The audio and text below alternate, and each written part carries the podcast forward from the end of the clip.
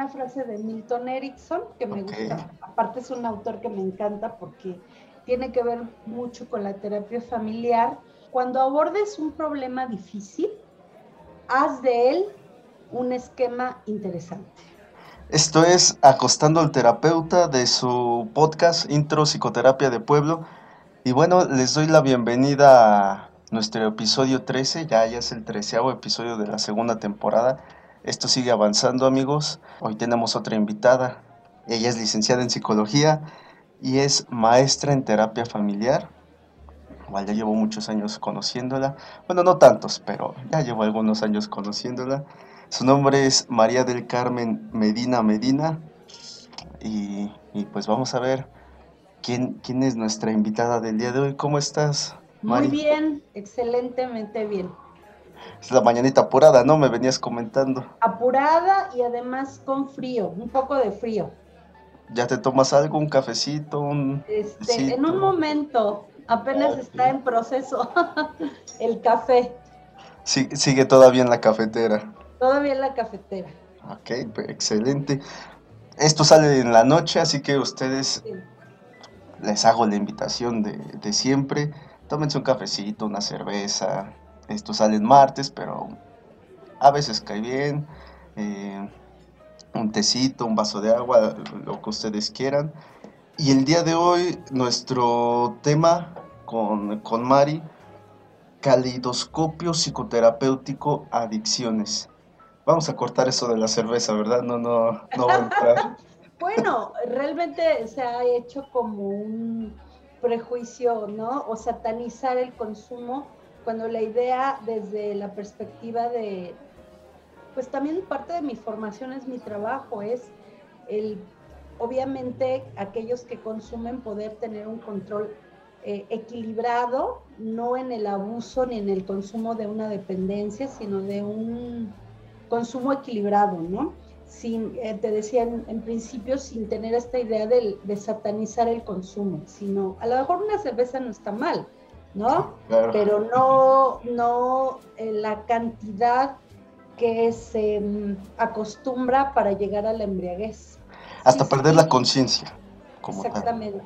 Eh, algunos refieren, ¿no? Bebemos, bebo poco cada 15 días, sí, pero esos 15, cada 15 días es una cantidad muy fuerte de, alcohol, ¿no? Ese es el tema que, y que bueno, eso implica otras cosas, ponerse en riesgo, el usar automóviles, etcétera, etcétera. Y es que aquí les va un dato curioso.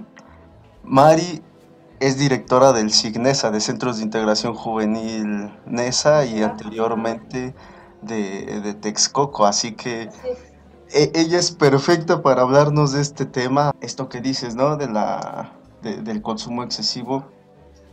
¿Cómo ha sido tu experiencia en eso de, de, centros? Ay, pues este, yo creo que ya eh, entré a centros y tú todavía no nacías, Brian. pues llevo muchos años, este, entré muy, muy, muy joven, muy joven y he venido escalando y aprendiendo acerca de las adicciones a diario. Eh, empecé eh, pues con una carrera técnica como trabajo social y bueno, ya después otra historia, pero bueno, he aprendido muchísimo porque pues a través de los años he estado en diferentes centros de integración juvenil, para ser exacto en cuatro. Okay. Y en cada uno de ellos, pues he aprendido, en principio, primero como, como servidora, es decir, como una persona que atendía tanto al paciente como a la familia. Y que bueno, lamentablemente lo que he visto a través, te decía, de toda esta historia con centros es que el consumo de drogas cada vez es más complejo. Hay pacientes que ya llegan lamentablemente con daño orgánico y a más corta. Eso es lo que lamentablemente he visto y que además en un principio cuando yo entré el consumo entre mujeres y hombres tenía una diferencia eh, notable, eh, pero ahora cada vez se acerca más. No por esto quiere decir que las mujeres están tomando a la par, pero la diferencia es cada vez más corta, ¿no? Es lo que, he visto y que además el consumo de las drogas eh, sintéticas eh, cada vez más complejo, cada vez más severo y te decía, lamentablemente con daños irreversibles, ¿no? Ya con daño orgánico en algunos de los pacientes. Claro, y es que cuando mencionamos un consumo de una droga o una droga o una adicción, inmediatamente viene a nuestra mente, se me ocurre, narcoseries, problemas ah, familiares. Mira, y esto es una población fea, ¿no? Donde ha de vivir. Claro. Y además se puso como de moda, ¿no? Tiene que ser unos 10 años a la fecha que se puso como de moda todas estas narcoseries y hoy precisamente estaba escuchando una entrevista que le hicieron a la esposa de este famoso narcotraficante colombiano Pablo Esquivel. Oh, Escobar, ¿no? Escobar, perdón, Escobar. Y bueno, esto ¿Qué, se iba a ver hace tiempo, no? Este, de, de, esta manera, estás hablando, fíjate, del 93 y hasta en este momento, o tiene muy poco que se empiezan a abrir estas cosas, pero además es un fenómeno muy interesante porque, bueno, pues ¿qué estamos viviendo en nuestro país, no? Además, que bueno, eso ya es otro asunto, que tiene mucho que ver con la violencia, con otras cuestiones, con, con mucho dinero, con cuestiones hasta pues, muy delicadas de gente dentro de varios ámbitos eh, que, participan. Sí, y, como te digo, eso es lo que nos viene de pronto a la, mente cuando hablamos de trastornos mentales. Claro. Desequilibrios totales. Y es que como tú dices, hablando de este Pablo Escobar, bueno, incluso aquí en México hace no mucho tuvimos una pequeña historia del presidente, ¿no? También saludando a la mamá de, alguien. Y, bueno, son temas políticos que, ya saben, amigos. Muy delicados y que, bueno, mi labor eh, o nuestra labor es otra cuestión, es otro tema, que es lo terapéutico, es la salud mental y que, bueno, que, a lo mejor es un tema incluyente porque, eh, te digo una cosa, hay pacientes que además son dealers, ¿no? que, aparte del consumo son vendedores o, este, o han estado en ese, en ese ambiente y que además, sumado a todo ello, ese tema también. Ay, muy, muy fuerte. Pero no sabía esto que iniciaste con la carrera técnica en trabajo social. Ajá. O sea, eres trabajadora social. Sí, también, ¿tú crees? Ok, no, pues mira, datos interesantes dijiste antes, antes de que yo naciera ya andaba sin creo que sí, sí. Este, e inicié en, en, el SIG GAM Oriente, que ahora eh, sí se sigue llamando así. Luego estuve en el GAM Aragón. Y ya cuando me titulé y fui psicóloga, me vine a NESA, estuve un tiempo y de ahí brinqué a Texcoco como directora y mira, ahora regreso a, a NESA nuevamente. Y es que pudiéramos decir algo importante que ya hablábamos en el podcast pasado, de la, orienta de la elección de una orientación teórica donde características personales nos van a llevar a elegir eh, lo, que, lo, que hacemos, ¿no? El, por qué lo que hacemos y el por qué seguimos ahí. ¿Qué te llevó a ti eso de, de las adicciones? ya que es un tema fuerte. Eh, fíjate que este, llegué por accidente, porque de verdad llegué por accidente, pero bueno, eh, dice por ahí alguien, el inconsciente sabio e incorruptible. Ah. este, llegué como voluntaria porque eh, una amiga se quería titular de la carrera de trabajo social y yo ya estaba titulada, porque pues salí muy a los 17 años.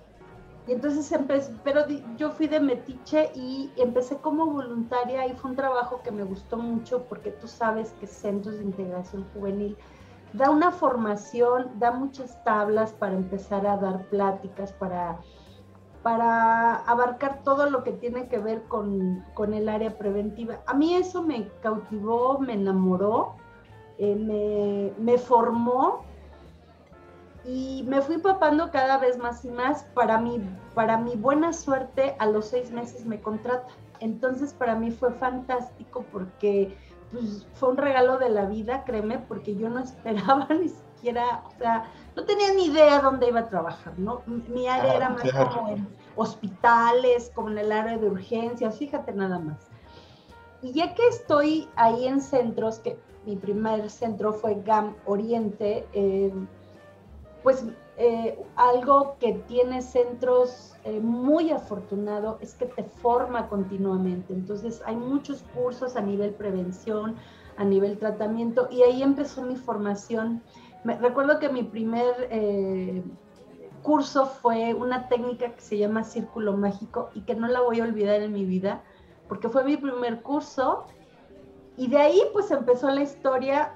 eh, para fortuna mía, la mayoría de mis compañeros eran psicólogos y a mí algo que me gustó mucho fue el trabajo terapéutico que hacían y la mirada que, que a mí me gustó y me acomodó de ver eh, eh, toda esta parte del consumo no como una parte individual, sino como parte de un sistema y darle una lectura eh, que a mí me, fascinó y que entonces decidí por eso empezar a estudiar psicología.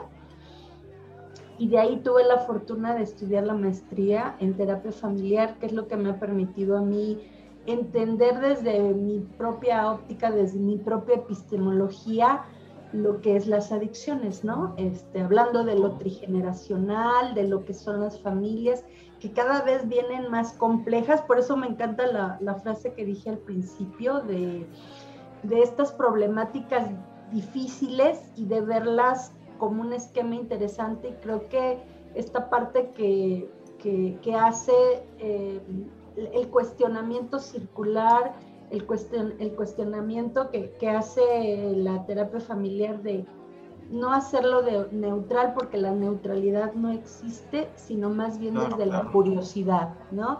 El que te dé curiosidad, el que te interese la problemática de un paciente junto con su familia, eso te da la oportunidad de eh, entrar hasta la cocina de tal manera que puedas eh, acompañar a la gente en una realidad que le acomode y que sea más, más confortable y menos dolorosa para ellos.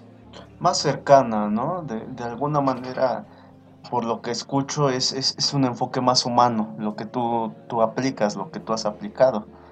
Bien se dice que el modelo de las adicciones abarca todas, todas los, todos los enfoques habidos y tal vez mira, por haber. Mira, lo que pasa es que eh, lo sistémico no es un modelo eh, propiamente de las adicciones, o sea, atiende también las adicciones, eh, sin embargo, lo que permite ver es todo, que todo tiene efecto en todo, es decir, es un sistema y por lo tanto no es una casualidad que el paciente consuma, ¿no? Y que, y que haya este tipo de relaciones. Es más, me encanta que diga que las relaciones se enferman, no las personas, ¿no? Oh.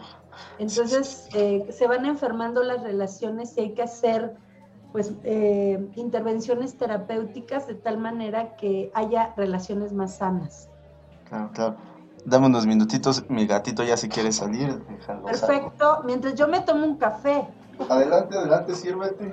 Sí, ¿cómo, cómo este, pues la, la, las, las situaciones, la vida te va poniendo en caminos que te van indicando por dónde seguir y creo que a mí eso me pasó con la terapia familiar, que quiero decirte que cambió mi vida, porque empecé a ver pues todo, hasta mi propia vida desde otros lentes, ¿no? De hecho, hace ratito dijiste que, que el estar también desarrollando, o más bien el ver a las adicciones, el ya entrar a, a, a, centros, empezaste a mirar desde otros enfoques. Claro. Y, y, voy a retomar eso de la epistemología, lo que ya lo hemos dicho en muchos episodios aquí, que hacer lecturas críticas a, nuestro, a, a nosotros mismos, al, al, propio conocimiento, y el buscar desarrollar ese conocimiento mediante esa epistemología que no es única, claro. acomoda muy bien contigo. Mientras sí. las adicciones, o más bien el tratamiento de las adicciones, eh, permita que el, que el, sujeto se, descon, se deconstruya Exacto. y alcance una, una subjetividad que, de bienestar, ¿no? Por decirlo de alguna manera. Exacto. Sí, pues la idea es esa, ¿no? Que des, desenredar los nudos y llegar a, eh, bueno, algo con lo que trabaja y he trabajado siempre son con las hipótesis que me construyo de lo que le ocurre a esa familia o esa persona para poder hacer una historia diferente y que se digan una historia diferente, no porque me la esté sacando de la manga, sino porque es una lectura diferente de lo que le ha venido ocurriendo y de lo que cargaba o cargaban de generación en generación con mucho dolor. ¿Sí me entiendes? Entonces yo creo que a partir de, eh, de, hipótesis, de un planteamiento diferente, de intervenciones terapéuticas, del trabajo de la familia, wow, logras cosas maravillosas. Definitivamente, o sea, eh, parte de lo del, de mi formación, por supuesto que son las supervisiones terapéuticas y antes tú tienes que tener una hipótesis y, y, información suficiente que te la que te dé el soporte para hacerlas y a través de las preguntas reflexivas, a través de las preguntas circulares, confirmar o desechar la hipótesis, porque te puede, puede ser una hipótesis muy fregona, pero no tiene que ver con la realidad, no dices, ay, qué bonita, y me pasó, ¿no? La información. Yo decía, no, es que esto es así. No, pues estará muy fregona, pero no es la realidad de la familia. Tienes que tocar puertas de tal manera que, que diga, a ver, esto que, lo, que yo estoy pensando se acerca o es lo que usted eh, le pasó, pues que sí, ya dices, bueno, ya le pegué, ahora hacer una intervención terapéutica de tal manera que cambie el sistema familiar, ¿no? Te digo, porque pues sí puede sonar muy padre, pero esa es tu realidad, no la realidad de la familia. Muy padre eso que saqué del libro, pero no me está aplicando. Y, es que podemos caer en... En, una receta. En una receta, mira, yo creo que lo noble de este modelo, de esta epistemología, perdón, es que hay varios modelos terapéuticos. Enfoque a soluciones, el modelo estratégico, el modelo eh, que a mí me encanta, por ejemplo, este eh, un modelo, ay mira, tanto me gusta que ahorita se me olvidó, el modelo estructural me encanta, es un modelo como de los más viejitos, pero a mí me ha funcionado perfectamente bien, a lo mejor tiene que ver mi estilo, a lo mejor tiene que ver de la manera que he hecho, eh, valga la expresión y repito otra vez, mi propio estilo, porque a través de los años Digo, yo quería ser como Javier Vicencio, que fue mi maestro en la formación, ¿no? Porque él lo, eh, digo, yo decía, es un mago, wow, ¿cómo hace esta intervención y cómo le da el clavo, ¿no? Y todas, eh, cuando, o todos, cuando estábamos en la, en las supervisiones este, de casos clínicos, pues todos queríamos ser él, porque además es un excelente terapeuta, que si, me, que si escucha alguna vez estos, este podcast, seré de las miles que admiramos su trabajo. Entonces, este, pero bueno, él también decía, bueno, sí, quizás en un principio preguntarán como yo, ¿no? Y harán hipótesis como yo, pero la realidad te hace ver que no es por ahí, ¿no? Que, que tienes que tener tu propio estilo, que tienes que acomodarte en un, en un modelo terapéutico de tantos que hay por ejemplo, a mí de lo último que me fascinó fue de la narrativa, ¿no? Que la narrativa es bien compleja y hay que saber preguntar y no es en chilamestas, ¿no? Y tiene su manera y su, este, su, su, me parecen preguntas muy sencillas, pero son preguntas que la propia pregunta a veces ya es una intervención, ¿no? Y, pero también sabes que, este, también he llegado a la conclusión, no nada más yo, creo que la mayoría, que, tienen un punto de encuentro las epistemologías, que eso es un hecho también, ¿no? Por mucho que yo esté en el sistémico, claro que tiene que ver en algunas cosas y compagina con el psicoanálisis también, ¿eh? O sea, también tienen como puntos de encuentro que a lo mejor de otro lado se llamará de otro nombre, pero que también tienen puntos de encuentro. Y digo, finalmente cualquier epistemología es útil y es buena. No, mientras sea funcional en ese sentido, ¿no? Tenga, tenga bases científicas o, o, bases mm, sólidas. Claro. Dices que, te permiten la guía, ¿no? Claro. Mientras nos vamos formando, dijiste algo muy importante. Eh, de pronto querer comprobar esas hipótesis nos van a llevar a nublar la vista.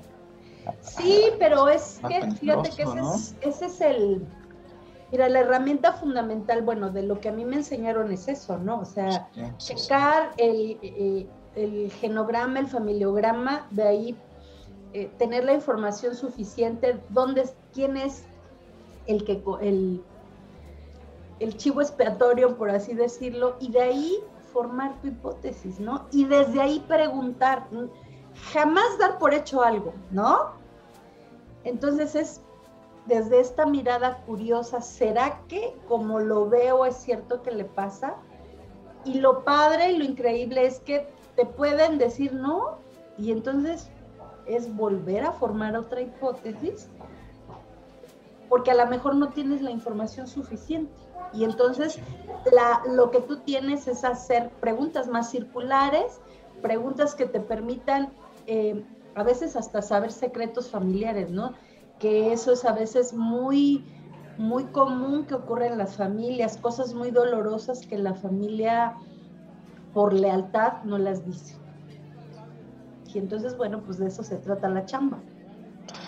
Luego nos enfocamos, me incluyo, también me incluyo, a querer aprender técnicas, a querer, a querer aprender muy bien la teoría, pero esto de hacer preguntas luego se nos pasa, pues, ah, ok, tuve clases de entrevista, un cuatri, un semestre, tomé a lo mejor un pequeño cursito de, entrevista para poder estructurar preguntas, pero mm, seré honesto, realmente cuántos escuchamos que dicen, sí, estoy realmente capacitándome, incluso formándome para poder hacer esos puntos, para poder tomar esos puntos eje lejos de la técnica, donde desde la primera intervención, desde la primera plática ya resulte terapéutica.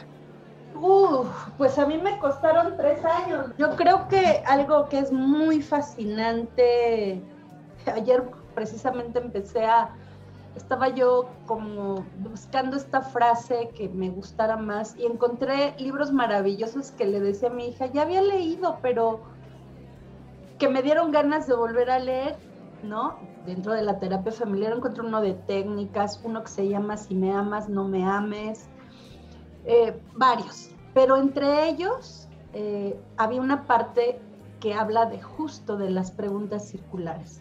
Son estas preguntas que te permiten abrir información y de tal manera que em, te permitan, insisto, en llegar a información que no sabías y que eso parte del éxito a veces de una terapia. Al mismo tiempo. Sonríe la cámara, Brian. ¿Cómo, cómo? Sonríe la cámara que está ah, tomando una foto. aquí, aquí este, hago una pose bonita. Eh, perfecto. ya. ¿No? ¿Sí? No. Ya, ya, listo. Bueno, tampoco vamos a decir que tu camino fue fácil. No. de cualquier terapeuta, hombre, mujer, mm, se va a cargar de muchas historias. Especialmente creo que eh, considero que los de las adicciones, los que se dedican estrictamente a adicciones o trastornos mentales, si se enfrentan a mundos más complejos, mm. donde tu historia de vida va a tomar juego, ¿no? Tu, propio aprendizaje. acabas, acabas de decir algo fascinante y fundamental. Recuerdo, y vale mucho la pena decirte esta anécdota, que estábamos en una supervisión de casos, pues el equipo terapéutico, eh, mi queridísimo maestro Javier Vicencio, entonces una chica le tocó llevar el caso y decía, es que me enoja mucho este paciente que era alcohólico. ¿Y sabes qué fue fascinante? Que le dijo Javier, pregúntate qué hay en tu historia que te enoja. Porque obvio, lógico, si tú no trabajas tus propios dolores y tus propios prejuicios, lejos de, de volverse una herramienta, porque eso es lo que se pretende, que se vuelva lo que viviste una herramienta para estar con el otro, se vuelve un obstáculo, porque te enoja, te enfrascas, no avanzas con el caso. Entonces, ese es, ese es como lo lindo de, este, de esta epistemología que tanto amo, eh, que te permite mirarte a ti y, que te permite trabajarlo contigo. Dentro de la formación de terapeutas familiares hay dos talleres hermosos. Una se llama el FOT y otro se llama el FAT. El FOT es Familia de Origen del Terapeuta. Y es un taller, haz de cuenta, como el cuarto y quinto paso de doble A.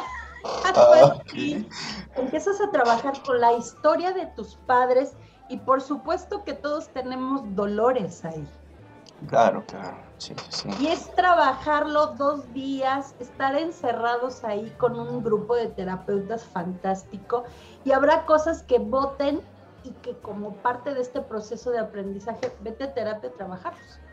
O ahí había una intervención como para mejorar.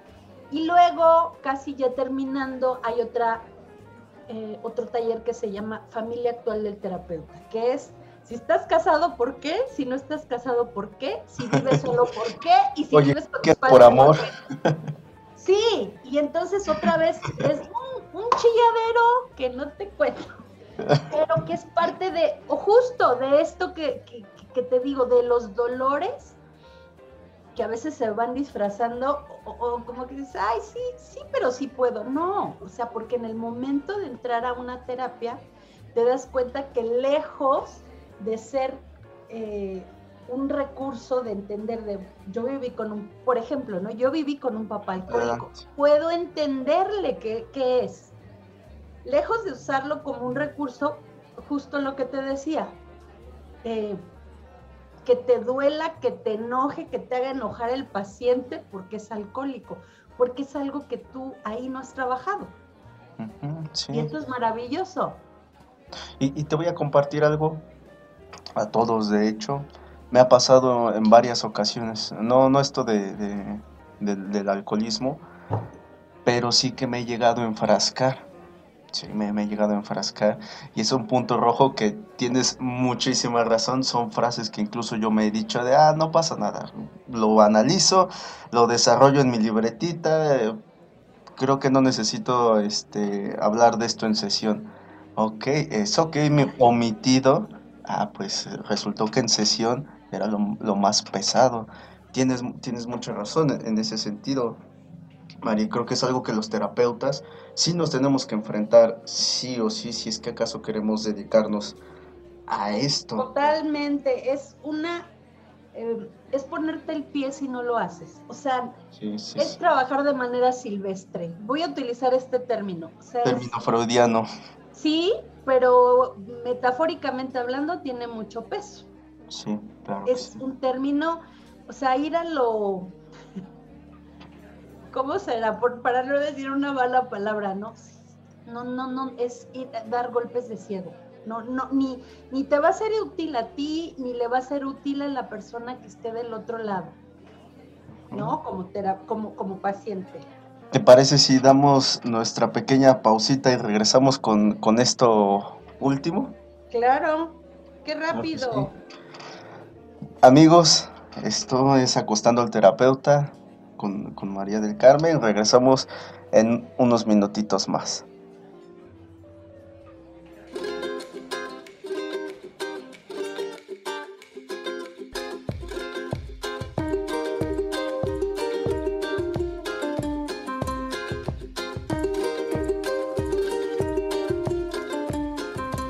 Ayer escuchaba en la radio justamente que retocaron la película de Macario.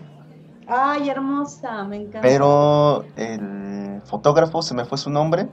Ajá. Resultó que eh, expresó su molestia porque a pesar de que era algo sin fines de lucro, aún así pidió respectivo donativo y él se molestó. Es lo que te digo. Entonces fue como de, a ver, o, es sin fines o, qué estás haciendo. O qué onda, ¿no? Sí, pues sí. Ya está color, por cierto. Creo que ya estaba en YouTube, pero quién sabe si ya lo hayan tirado. Pero ¿qué crees que a mí me fascina en blanco y negro? ¿Mm? Macario, me gusta. Uy, la he visto muchas veces. Nada más creo que una, pero ya ni la recuerdo. Pero amigos. Clásico, bueno. Estamos, estamos de vuelta después de este de este pequeño eh, paréntesis cultural. Sabemos que la adicción es el mal remedio que se utiliza para anestesiar una angustia intolerable o una insoportable tristeza, como una lasitud de vivir, un desencadenante de la vida para matar el hastío, sin darse cuenta de que ese hastío es la máscara de la, de la angustia que se oprime. Estamos de vuelta aquí con Mari Carmen en este, en este podcast, en este segundo segmento. ¿Qué piensas de esta frase? Bueno, increíblemente estoy de acuerdo. mi, formador en este, en este camino de la terapia familiar decía algo que siempre se me ha quedado muy grabado, que era que no es casualidad que los, eh, las personas consuman, también por su tipo de personalidad, alcohol, cocaína, etcétera, porque a lo mejor a ti y a mí nos alcanza nos alcanza nuestra personalidad, nuestro ser para enfrentar los problemas, pero hay gente que no le alcanza. No, no es suficiente lo que tienen, entonces de pronto hay que usar una sustancia, ¿no? Que les ayude, como tú dices, como y conocen las historias y dices, wow, sí entiendo por qué esta persona empezó a, a consumir marihuana de esta manera, ¿no? Porque no le daba para más yo, yo creo y suma esto que hay gente con una fragilidad impresionante y que verdaderamente ha sufrido mucho y me atrevo a decir que lamentablemente a veces ha sobrevivido por el consumo, ¿no? Entonces, y que ha sido una manera de expresión sin darse cuenta que al mismo tiempo es una agonía. Una forma de adaptarse a la realidad. Sí, Sí, hace ratito mencionábamos el, aprendizaje vicario al que se enfrenta la propia terapeuta, el propio terapeuta, en este caso tú. Si no mal recuerdo, había un síndrome que... no, aparte, aparte, era un síndrome en donde el propio terapeuta o el, o el trabajador... Eh, de la salud. Comunitario, el trabajador de la salud, tendía a sobreinvolucrarse con tal de sanar a esa persona, con tal de ayudar a la persona. Se me acaba de ir su nombre. que era como la transferencia y la contratransferencia, me imagino. ¿no? algo así, pero era gastar los últimos, hasta los últimos recursos personales con tal de que esa persona eh, saliera, ¿no? Saliera de, su conflicto, no necesariamente con adicciones. Se me fue su nombre, tiene que ver con, la ayuda humanitaria incluso. Y en este sentido, eh, como tú dices, ¿no? podemos ver como una forma de, atarnos a la propia realidad del consumir y que dijiste tú al inicio, las relaciones se dañan, que ahora estamos incluso en época de, relaciones tóxicas, noviazgos tóxicos. Ah, qué palabra tan inútil me parece. ¿eh? a mí me estorba, me choca, ¿sabes? me choca porque eso implica etiquetar, y decir, esta mujer es tóxica, qué fuerte, qué denigrante, qué descalificador. Me parece una palabra que estorba. Decía un meme en Facebook, ¿por qué tóxica? ¿Acaso vives en una zona radioactiva? Es una palabra muy desafortunada. Bastante. ¿De qué manera te estorba? Yo no la uso, ¿sabes? Para nada la uso, me parece te digo, inútil, o sea, no la uso, no está en mi vocabulario. Mm, y que los psicólogos hemos tendido a usarla mucho, ¿qué pudiéramos utilizar en su contrario? Un sinónimo, incluso un significado diferente. Yo, yo, creo que lo más interesante, yo no sé qué palabras, si ahorita me preguntas, no lo sé. Lo único que sé es que algo por lo que yo desde mi persona creo que es importante es quitar las etiquetas, porque las etiquetas dañan, eh, lastiman, ¿no? Y, por ejemplo, alguien que toda su vida le ha llamado adicto, también pesa, también le duele, ¿no? Y lo trae consigo y lo empiezan a tratar como el adicto, como el enfermo, como, ¿no? Yo me pregunto qué pasará ahora a, una persona a la cual le, le cargan esa palabra. No le encuentro sentido, ¿no? Pero bueno, se está como muy de moda, pero me parece... Una normalización muy peligrosa ahora. Fuera de lugar. 25M, eh, escuchaba en la radio, no soy la mujer violentada, no soy la, la, la, mujer abusada, no soy la mujer vulnerada, soy Juanita, tal, un hombre, ¿no? Y, que en, en, el caso de las adicciones, por lo menos en la región donde, donde yo radico, es un rechazo total. Más allá de los olores, ¿no? Más allá de que uno se involucra con, lo, vamos, narcotráfico y demás situaciones, sino hablando de este sufrimiento de la frase inicial, de que con tal de matar ese hastío, sigue siendo parte del sufrimiento. Y es algo que no comprendemos como sociedad. Nos es más fácil segregar, rechazar, discriminar que... Pues mira, yo creo que sí, pero algo que me parece más grave es que algunos colegas sigan marginando y tengan la postura... Eh, si algo que es muy interesante, Brian, es que el que es experto en su dolor y en su problema es el paciente, no tú. Yo creo que esta postura es ponerte eh, a la altura de, saber que alguien está con mucho dolor. Y esto de, digo, y digo, hay colegas que yo he escuchado de pronto porque me lo dicen los pacientes con estas palabras tan marginales, tan violentas, tan descalificadoras, ¿no? Que usan, deja tú la sociedad, los colegas, ¿qué onda? ¿Qué pasa ahí, no? Me parece muy grave. La persona que te va a ayudar te daña, podríamos decirlo así te descalifica. No, qué terrible, ¿no? Qué peligroso, que digo, ya suficiente con lo que ha sufrido la gente, porque la gente va a querer tener una ayuda, una guía. Ya suficiente el dolor como para que venga el otro y la descalifique. Y además, digo, lamentablemente para bien o para mal, ya no sé ni cómo decirlo, pues la gente sí te pone en un lugar alto. ¿No? Y es como abusar de ese lugar que te ponen y pues sí, me parece lamentable. claro, por no decir otras palabras, ¿no? Exacto, exacto.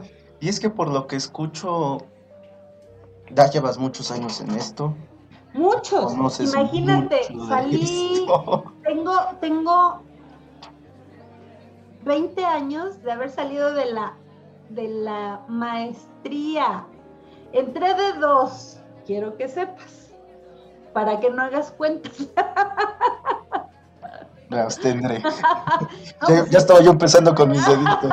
Entré de dos años a la maestría. ok, ok. Este sí, tengo muchísimos años, Brian, igual en centros, como parte también de mi especialidad en adicciones, ¿no? Este, pues sí, muchos años. Entonces, Has evolucionado mucho, profesionalmente y personalmente. Sí, claro, y además eh, te digo una cosa, el, ver el dolor de la gente, lejos de hacerte el callo duro y poco empático, eso te, bueno, a mí en mi persona me ha hecho más empática, saber que la gente trae mucho dolor y, y que además las cosas se han complejizado mucho, las familias tienen múltiples, múltiples dolores y múltiples múltiples problemas conforme va pasando el tiempo. O sea, no es, no es una cosa sencilla. Hablar de problemas que tengan que ver con la salud mental es bien complejo, ¿no? Entonces, he aprendido eso, ¿no? A ser muchísimo más empática, escuchar. Eh, la clave yo creo que es la escucha, ¿no? La escucha en la gente. Algo que aprendí que no es la pregunta del milagro que tienes que hacer yo creo que eso, entre más sencillas sean las preguntas, más te vuelves empático con la gente, más la acompañas. Eh, algo que es maravilloso es ver cómo los, las grandes vacas sagradas dentro de la terapia familiar hacen unas preguntas que dices, wow, ¿cómo no, se me ocurrió? Preguntas tan sencillas que, que la gente se va confortada. Entonces, eh, no quiero escucharme como la experta porque no lo soy, pero creo que intento a cada día aprender más acerca de la sencillez terapéutica. Claro, claro. Y es algo muy bonito, se nota muchísimo en, tu personalidad, es algo que vamos a reflejar incluso dentro de, de, sesión. Y se nota que tú amas lo que haces. Mucho, estoy casada, casada por las tres leyes. si no fueras terapeuta de las adicciones, en este caso hacia lo familiar, ¿qué serías? ¿A qué te dedicarías? ¿Qué estarías haciendo en este ámbito? Me gustaría, no sé qué sería o qué área tomaría, pero tendría algo que ver con las plantas. con el cuidado de las plantas, me encantan las plantas. Ah. Recuerdo que en tu oficina tenías plantitas.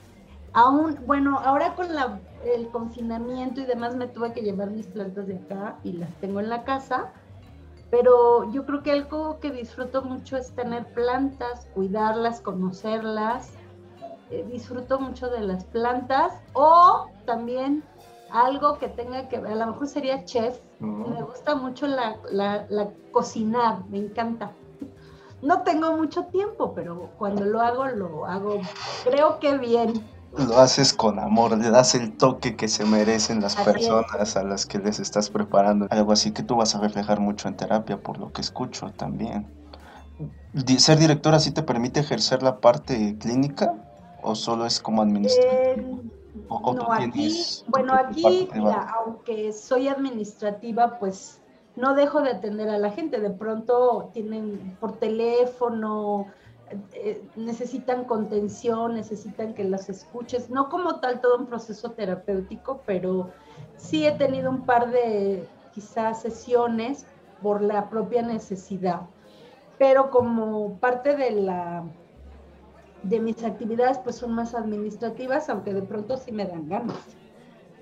Y bueno, ya de manera particular, sí tengo algún par de pacientes de manera privada porque pues aquí definitivamente no, no, no, a veces los tiempos también no dan. Sí, bueno, mientras sigas ejerciendo es algo que, que a ti te va a seguir llenando. Me vino a la mente algo, una pregunta que tenía, que estaba yo escribiendo mi, mis pequeñas anotaciones. Por ahí hay un tabú, un mito, un mito más que un tabú, un mito, de que las personas, los terapeutas que se dedican a las adicciones, es porque en algún momento también las vivieron o las están viviendo o su historia en su historia de vida familiar están. ¿Eso es cierto? ¿Tú qué dices de este? Bueno, desde mi propia historia, pues sí, tuve un papá que murió de consumo de tabaco. Eh, le dio un infarto, pues mi papá fumaba cuatro cajetillas diarias de tabaco dentro de mi historia, como creo que de muchos mexicanos, la historia por lo menos del tabaco y del alcohol ha existido. No sé, si, no puedo eh, decirte de otros, pero de mi propia historia sí. Y bueno, en algún momento, digo, no he tenido un problema así, pero sí, sí, sí, sí tomé o sí me llego a tomar, como te decía, una cerveza. Sí, tampoco se trata de, de satanizar, ¿no? Como decías al inicio. Claro, pero pues sí, en la medida de lo que no implique ya un problema grave, ¿no? Como parte de tu historia tienes que trabajar tu propia historia, porque si no, te decía, yo el tener esta historia me ha ayudado a preguntarle al otro, que digo, ay, yo tuve un papá así, ¿no? A ver, y utilizar esta propia historia para preguntarle al otro y saber si le dolía como a mí. ¿Sí me, sí me explicó? Lejos de volverse un obstáculo, lo vuelves un recurso. Eso es.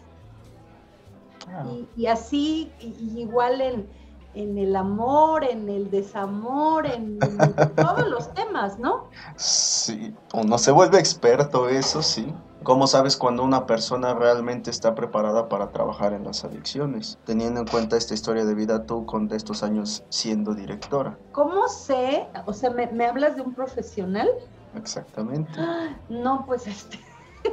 Bueno, porque ya ponemos en juego todo esto, ¿no? La preparación, experiencia laboral, historia de vida de pronto, evaluaciones y Te voy a hablar de mí, de mí, porque se me hace una pregunta muy máster, ¿no? Muy, muy, muy arriba.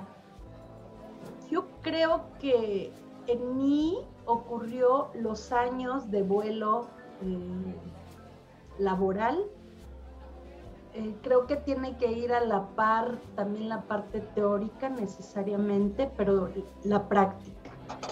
O sea, no puede ser nada más eh, silvestre y aprender de lo que ves y no sostener la parte teórica. Creo que tienen que ir de la mano y además la parte de la supervisión eh, de casos, ¿no? Y de tu propio trabajo terapéutico, porque aunque seas experto, muchas veces, bueno, no sé si muchas veces está mal dicho, te puedes atorar, ¿no? Y tendrá que ver con un sinfín de cosas tuyas. Digo, nunca se acaba el trabajo personal, creo yo. Eh, a lo mejor le das pausas, le das un lapso de tiempo y, o, un tiempo prolongado y otra vez al trabajo, ¿no? A través de un libro, ahora que te decía, bueno, encontré estos libros y wow, los voy a volver a releer y seguro que voy a reaprender o voy a aprender otras cosas que en ese momento no aprendí.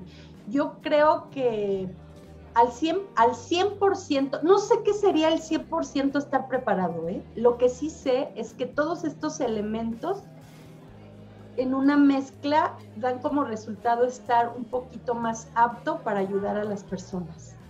Apto, me encanta esa palabra.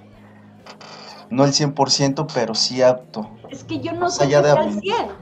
O sea, yo no sé qué es que una persona esté ya, decías, sumamente preparada para atender adicciones. No lo sé, no lo sé a lo mejor si me dijeras, bueno, tiene que ver con este, con el éxito terapéutico, con, con que la gente hable bien de ti, no sé si, sea porque los apapachan, no lo sé, no, no, no sé. Eso se refería más a algo comercial, ¿no? Como... Y, te digo una cosa, hemos llegado a la conclusión a veces que a veces ni te das cuenta de tener un éxito terapéutico. Resulta que tienes dos sesiones con el paciente y ya no regresas, se da de alta, solito. Y luego se les hace el seguimiento y dicen, no, pues es que, ¿qué cree que después de haber visto al psicólogo, entré a trabajar, ya tengo un trabajo y tiene seis meses que no consumo. Y dices, wow, ¿qué pasó? Y a lo mejor fue una palabra, la escucha, el color, qué sé yo. Oh. ¿No? O sea... Muy bonito eso. Estamos acostumbrados a que, sí, ya no regresó, es no sé, hiciste un mal trabajo. Pero puede ser, aquí le llamamos una, interrupción con mejoría. Ok, puede ser, sí, sí, sí. Y lo hay, lo sucede, ocurre. Es un, castigo muy fuerte también que nos llegamos a hacer. El hecho de que tú, por ejemplo, que eres muy experimentada en, e, en tu ámbito, recurrir a palabras de no funciona lo que estás haciendo o está funcionando lo que estás haciendo, simplemente es una calificación, eh, como te digo, comercial del propio capital humano, donde a ver si sirves, a ver si no sirves, más allá de, estas, de esta, eh, como tú dijiste, eh, actitud, podemos meter a, aptitudes, adaptabilidad y demás. Y te digo una cosa, también es válido decir que no te acomodaste con un paciente y ser honesta y decir, mira, yo con esto no puedo, ¿no? ¿Qué te parece si te canalizo a alguien más o con algún colega? También se vale, ¿no? Es de humanos. no, no, no. Yo creo que lo, lo más eh, cruel que te puedas hacer a ti mismo es decirte eso que decías y además que eh, pensar que eres inepto cuando desde ahí yo creo que está siendo bastante congruente decir, con esto no puedo. Mejor eh, desde aquí así me siento, que es algo súper importante, fíjate, en la terapia, eh, que muchas veces lo, lo, hicimos de decirle a la familia, ¿sabe qué? Tengo que reunirme con mi grupo de colegas porque me siento torada en su caso yo no sé si tenga que ver conmigo con ambos, hoy estamos como en un bache. Y lo trabajas con el equipo terapéutico, ¿qué te pasa? ¿no?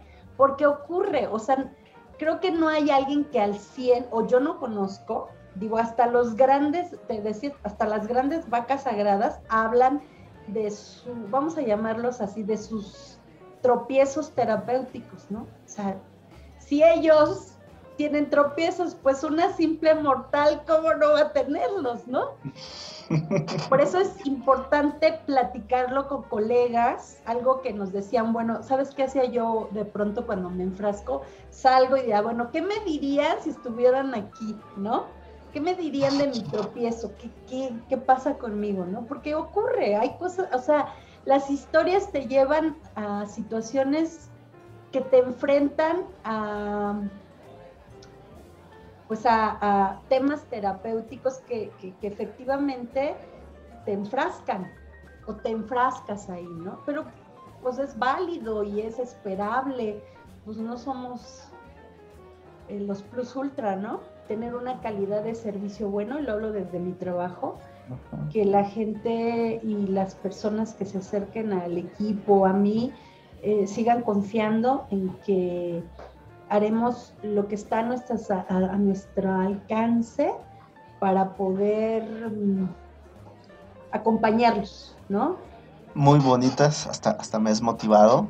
Muy, muy bonitas estas frases que tú dices al final del día seguimos desarrollando la propia vida, ¿no? En, muchos sentidos, independientemente de los modelos, enfoques, técnicas que apliquemos y a las que estemos capacitados, seguimos viviendo y, de ahí vamos a retomar mucho de cómo trabajemos con nuestros pacientes.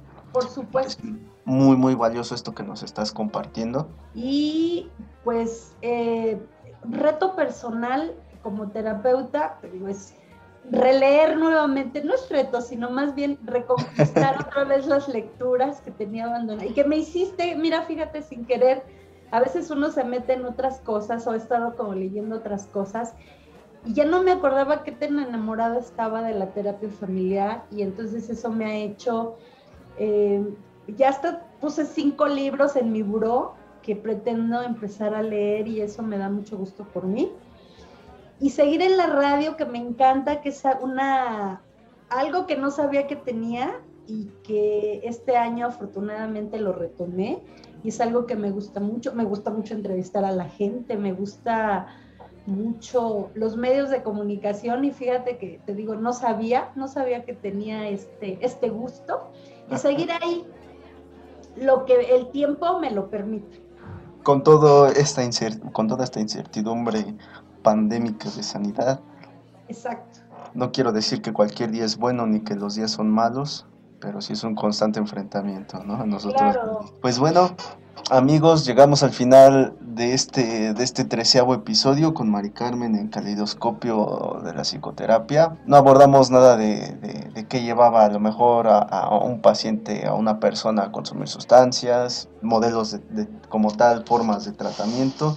Recomendación de siempre, esto nos permite, a partir de la experiencia de, nuestros invitados, que, nosotros mismos nos releamos, hagamos nuestras lecturas críticas, revisemos nuestra información, nuestros marcos teóricos, sea un parteaguas para que tú eh, te puedas seguir formando. No tratamos de enseñar, no tratamos de dar una clase aquí desde, desde la experiencia de nuestros invitados. Recuerden seguirnos en nuestras distintas redes sociales, ahí en Google Podcast, Anchor, YouTube, ya se están subiendo los videos para que si alguien no quiere meterse en problemas con, otros, con otras plataformas, ahí ya van a estar. Mari Carmen, muchas gracias por estar aquí. Gracias a ti. Y, prestarnos tu, tu bonita voz. No, pues gracias a ti, un placer, pero no sea la última vez y volvamos a coincidir. Claro, claro que sí. Amigos, pues bueno, ¿dónde te podemos encontrar antes? Bueno, ya, ya dije que estás en... Eh, sí. Los días martes, por favor, escúchenme a las 10 de la mañana por el 97.3 o bien por la página de Nesa Radio. Ahí está, amigos, ahí pueden escuchar a nuestra invitada del día de hoy. Pues bueno, les deseo una linda noche, descansen, que ese cafecito, eso que se hayan tomado, haya sido de provecho aquí en compañía de nuestra invitada. Mari Carmen, cuídate mucho. Nos vemos en el futuro con otras colaboraciones. y amigos, cuídense, nos vemos la siguiente semana con otro invitado más en esto que fue Acostando al Terapeuta. Mi nombre es Eduardo Olivares.